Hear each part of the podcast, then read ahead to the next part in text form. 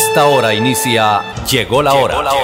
Noticias, informes y servicios para la gran audiencia de Radio Melodía. Llegó la hora. Una producción de la Fundación Santandereana de la Mujer. Decisión, fuerza y corazón. Llegó la hora. El programa que prefieren los santanderianos. Bienvenidos. Bueno, muy buenos días para todos los oyentes que se conectan en este espacio de opinión Buenos días para Andrés Felipe, que siempre está acá muy atento, acompañándonos desde el sistema, a todas nuestras amigas de la Fundación Santanderiana de la Mujer, que se conectan de 11 y media a 12 eh, la próxima semana para que recuerden, nos, nos veremos en este espacio de 11 a 12. Muy buenos días para Lady y también con una invitada especial que era parte de nuestro gran equipo de profesionales, Mónica Díaz, arquitecta de profesión. Mónica, ¿cómo estás? ¿Cómo te va? Hola Cindy, muchas gracias, muy bien, muy buenos días a todos los audial, a los eh, ¿Oyentes? oyentes, muy bien día. Eh, contenta de estar acá con ustedes, participando en el programa, haciendo parte pues de de este programa que realmente pues aporta mucho a la sociedad. Bueno, queremos siempre que todas estas eh, personas profesionales en diferentes ámbitos nos acompañen aquí en la mesa de trabajo porque pues lo que le sucede a los santanderianos día a día eh, permite y tiene eh, o pues per sí permite que estén aquí en la mesa diferentes profesiones, como quiera que tenemos que dialogar sobre todos estos asuntos que a diario se, se presentan a los santanderianos y a los colombianos. ¿Cómo estás, Lady? cuéntanos quién está conectado hoy en la Radio Melodía por el Facebook Live. Bueno, muy buenos días para toda la audiencia de Radio Melodía. Eh, 11 y 31 de la mañana, por aquí un saludito para eh, Rojas Álvaro, para nuestro honorable concejal Luis Fernando Castañeda Pradilla, para Carolina Castañeda Pradilla, para Milena Joya, para Julia Ceros y recordarles a todos los oyentes que nos se pueden comunicar al 630-4870 y 630-4794. De igual manera pueden ver el Facebook Live por Radio Melodía Bucaramanga. Así es, 630-4870, 630-4794. Bueno, y hoy amanecemos con una encuesta ¿sí? La última encuesta que fue hecha eh, salió el día de hoy por el espectador, ¿sí? fue eh, publicada por el espectador, realizada por la firma Inbamer. Bueno, Lady, ¿cómo tenemos entonces los resultados en esta encuesta?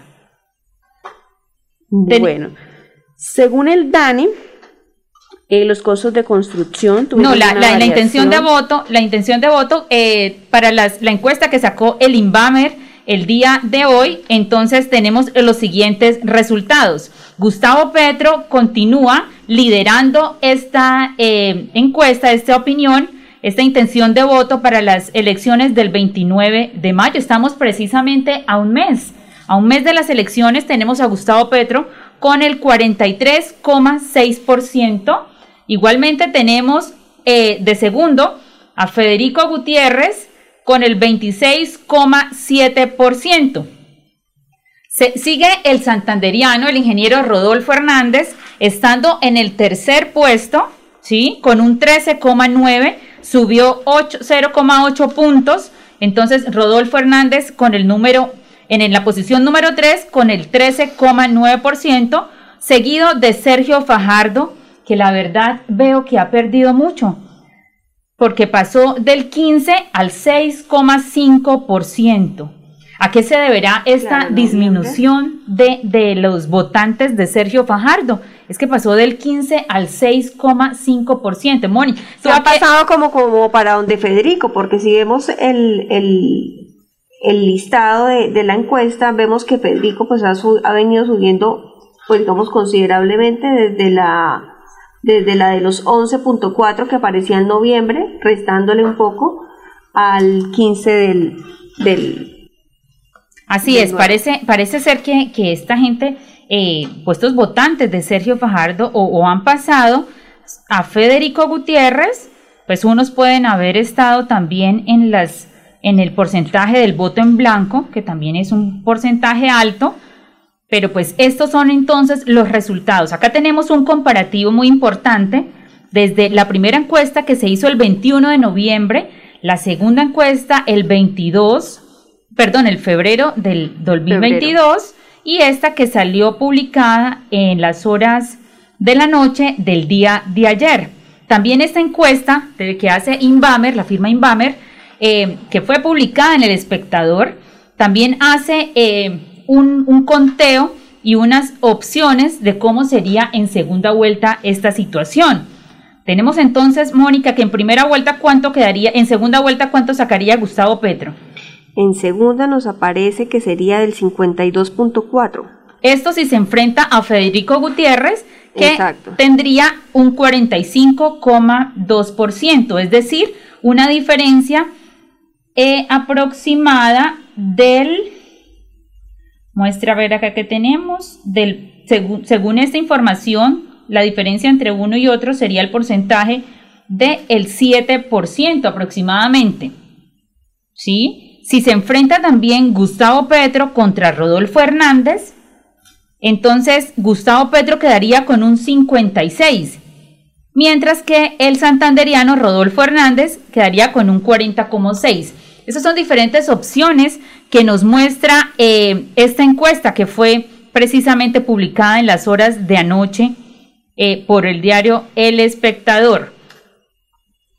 Nosotros hemos, hemos revisado todas estas situaciones y los oyentes que, quieran dar también su, su, punto de opinión, que pueden llamarnos al 630-4870, 630-4794.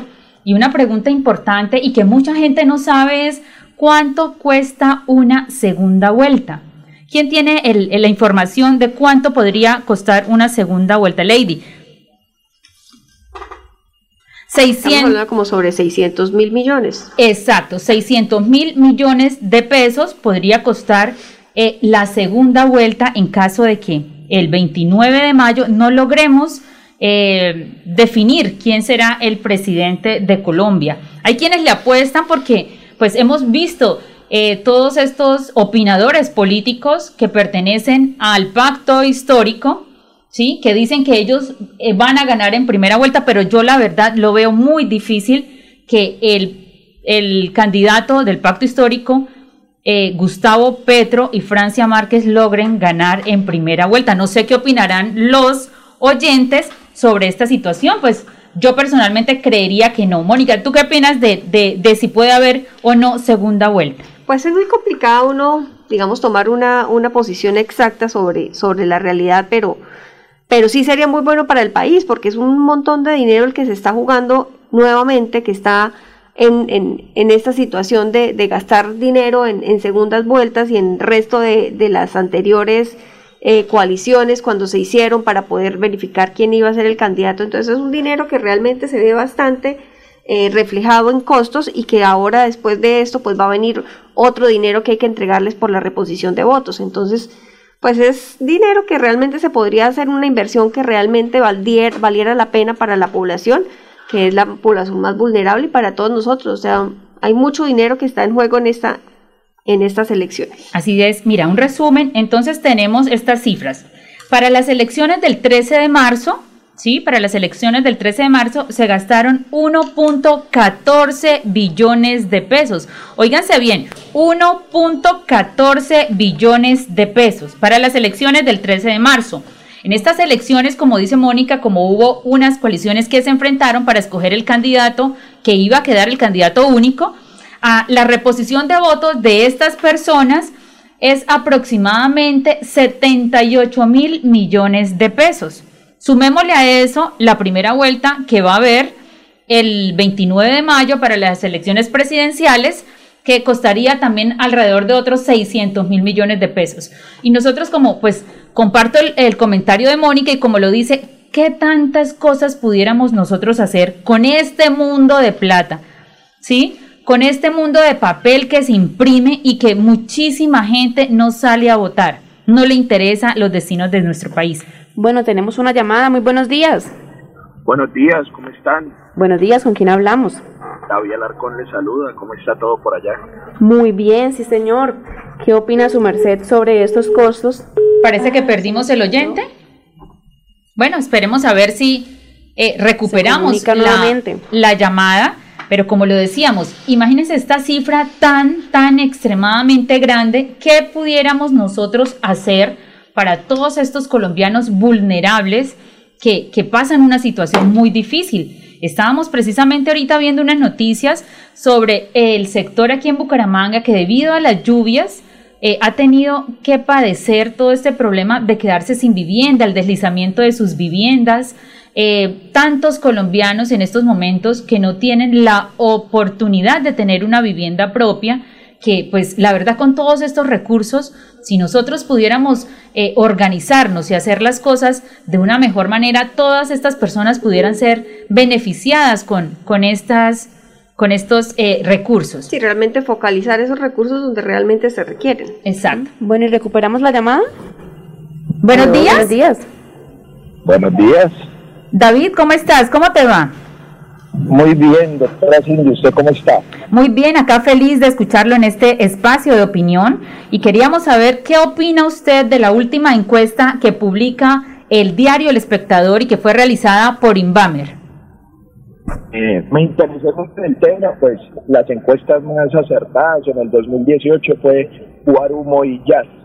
Entonces ah, hay que decirle a la gente que hay que salir a votar, hay que apoyar al candidato que cada uno tenga en, su mente, que le llame la atención sus propuestas y tratar de derrocar o de ganar en primera vuelta para que eh, los recursos de la segunda vuelta puedan ser utilizados en proyectos para que sean eh, de beneficio para toda la, comunidad, para toda Colombia, ¿no? Claro que sí, es cierto.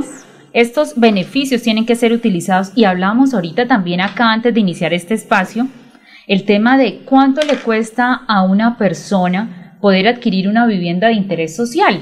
Sí, tenemos que estar alrededor, eh, estaba el año pasado alrededor de 142 millones de pesos.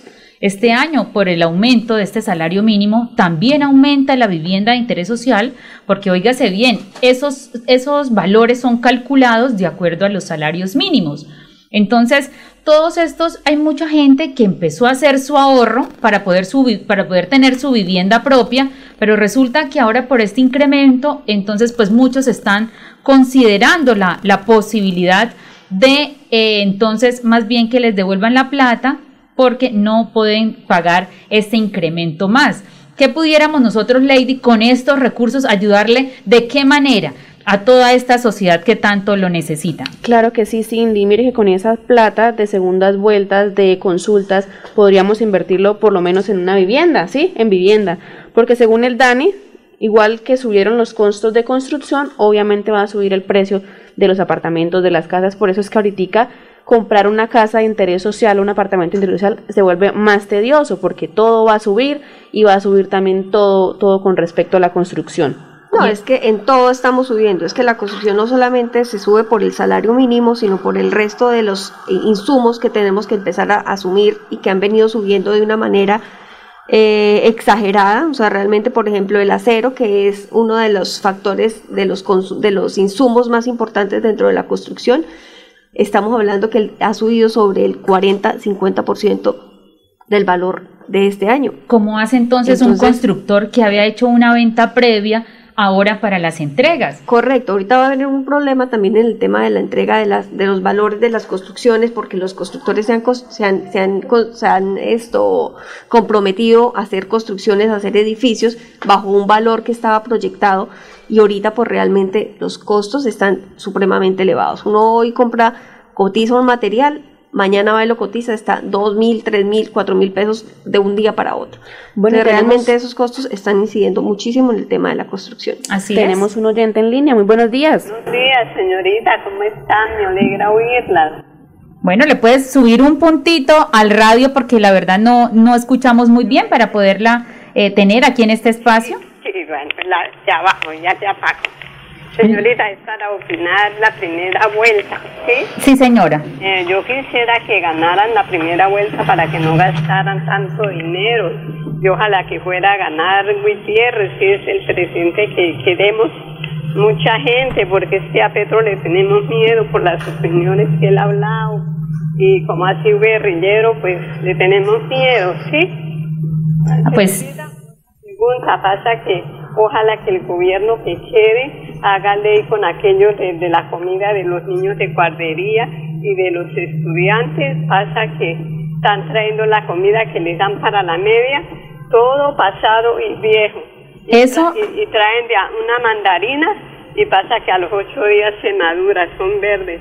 Yo quisiera que hubiera alguien, un presidente o alguien, o, el, o el señor, el papá de esta señorita, donde este, él, habla ahí, que el concejal Chumi Castañeda. Castañeda, y ese me gusta oírlo hablar, que no tiene miedo para nada, para que hiciera algo por el padre de los niños, la comida de los niños de la guardería. Y es que tenemos de verdad, eh, eh, importante la opinión que nos da, y es cierto, una persona, ayer hablábamos de la pena de prisión que fue impuesta al, al venezolano que mató a esta niña allá en el colegio La Normal que le dieron 53 años de cárcel, pero también tenemos que pedir penas ejemplares para todos esos bandidos que se roban la plata de la comida de los niños, porque nosotros sabemos, sí, y todo el mundo lo sabe, que todo aquel que se queda con ese negocito del PAE, pues se vuelve millonario, dejando, eh, padeciendo hambre a todos estos niños de los colegios públicos.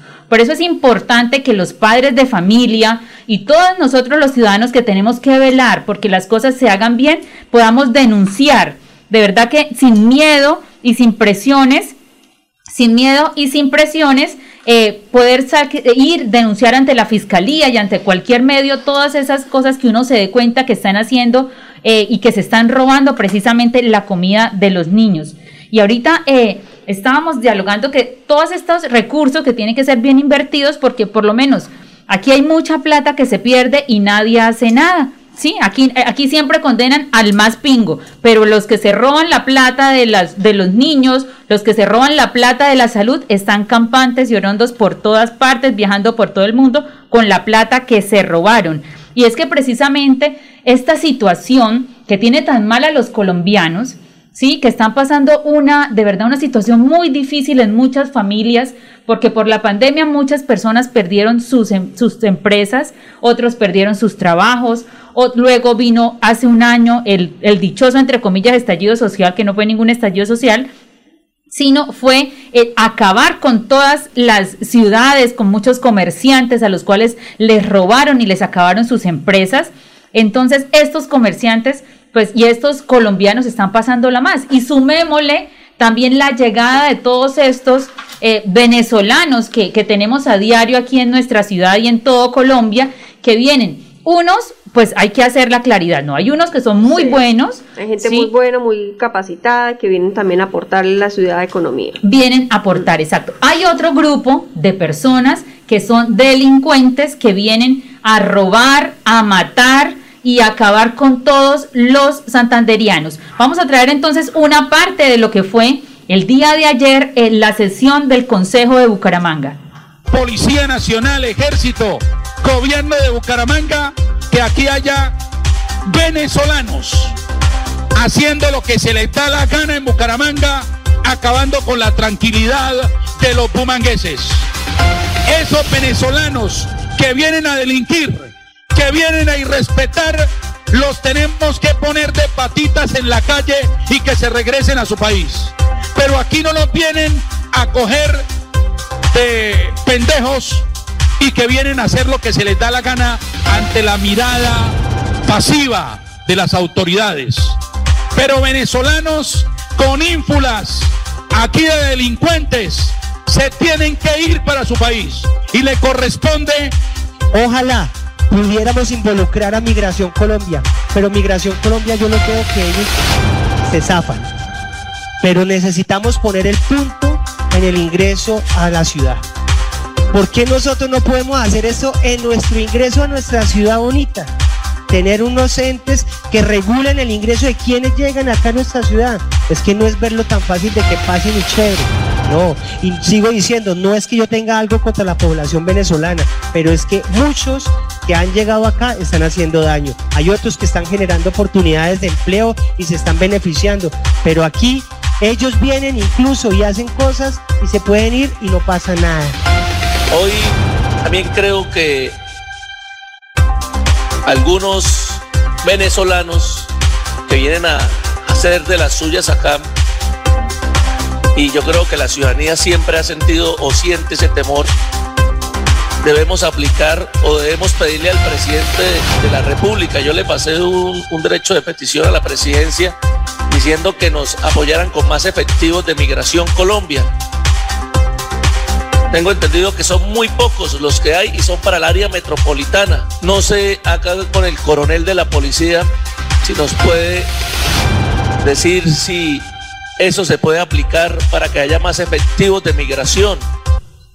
Bueno, eso era uno de los apartes de la plenaria del Consejo Municipal de Bucaramanga el día de ayer. Ahí teníamos a mi padre, el concejal Chumi Castañeda, al concejal Luis Ávila y al concejal Leonardo Mancillo, interviniendo sobre esta situación porque de verdad que la, inseguridad está terrible, terrible y siempre que capturan a, estas personas que han hecho sus fechorías, pues precisamente son los venezolanos malos, ¿sí? Porque los buenos que vienen a aportar están trabajando y están ganándose la vida de diferente forma. Claro que sí, Cindy, y hay que hacer un control estricto sobre estas personas, porque muchas personas vienen en son de paz a trabajar, a prosperar, a salir adelante, pero muchas personas están acostumbradas al camino fácil, a robar, a matar. Entonces, como le decía un oyente que días, Ahora tiene uno que agradecer porque no lo matan y solamente lo roban.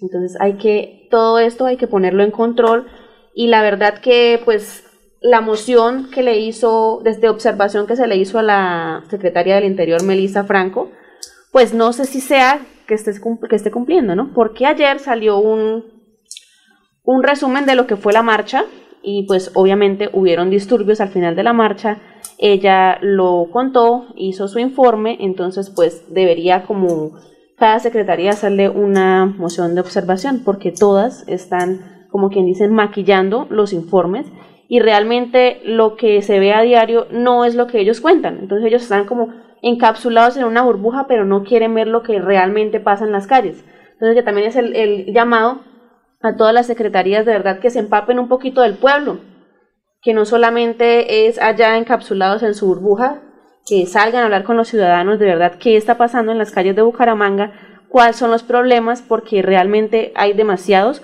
Por lo menos, supuestamente, la tasa de pobreza entre el 2020 y 2021 ha bajado, pero realmente uno se pone a hablar con la ciudadanía y no es así, antes está al aumento. Así es, el tema de la inseguridad está de verdad muy complicado. Ayer para ya nos quedan pues unos minutos para finalizar. Ayer que, que me dirigía desde Bucaramanga hasta Florida Blanca, tomé un taxi. El taxista me contó que lo habían robado hacía ocho días y me contó cómo fue y es una alarma que, que, debemos estar todos pendientes y los ciudadanos, todos estos oyentes que nos escuchan, para que estén supremamente pendientes de esta situación. El señor me decía que él tomó una carrera que él tomó una carrera en el centro comercial El Cacique. Estos jóvenes que se montaron en el vehículo de él salieron por la puerta donde queda el Banco Bancolombia, ahí por, el Cacique, exacto, por ahí arriba. Él recogió esa carrera, tres muchachos eran venezolanos, dos muchachas iban atrás, uno iba adelante. Resulta que le dijeron que iban para pie de cuesta. El señor, pues amablemente lo llevó, un señor de verdad muy divertido, que yo, yo pienso que eso le ayudó para que no lo hubieran matado porque lo hicieron bajar por el sector de Guatiguará, en esa parte donde está oscura, y la, la joven de atrás saca una pistola y se la pone en su cuello. Y le dice, entrégueme todo, pero el de adelante, el venezolano de adelante, le dice, mátelo, yo quiero que lo mate.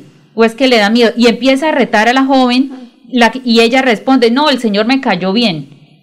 Entonces, esto, que de pronto su, su, su, ser agraciado le sirvió a él para que esta joven no lo matara, pero pudo haber sucedido algo terrible. Pero es que ya no hay respeto por la vida. Nadie, ellos vienen es, exacto, vienen a matar, pero entonces, óigase bien, todos pues generalmente queremos ir a los centros comerciales para evitar todos estos problemas de inseguridad porque nos da muchísimo miedo llevar a nuestras familias, a nuestros hijos, a estos restaurantes que son tan ricos, que son tan buenos, pero por la inseguridad hemos dejado de asistir porque está uno en la mesa, lo que pasó ahí en el sector de Tajamar, está en una, en una mesa y pues lo roban, lo matan y pues muchas cosas pueden pasar, pero Resulta que ya en el centro, estos jóvenes iban saliendo del centro comercial El Cacique y, portaban un arma.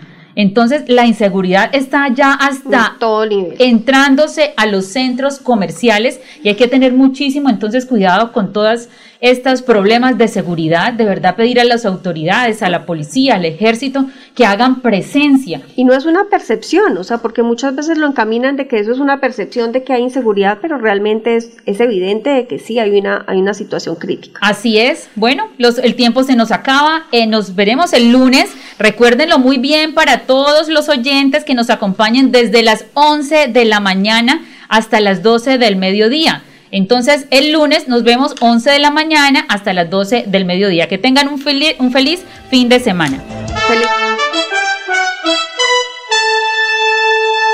Llegó la hora. Noticias, informes y servicios para la gran audiencia de Radio Melodía. Llegó la hora. Una producción de la Fundación Santandereana de la Mujer. Decisión, fuerza y corazón. Llegó la hora. El programa que prefieren los santanderianos.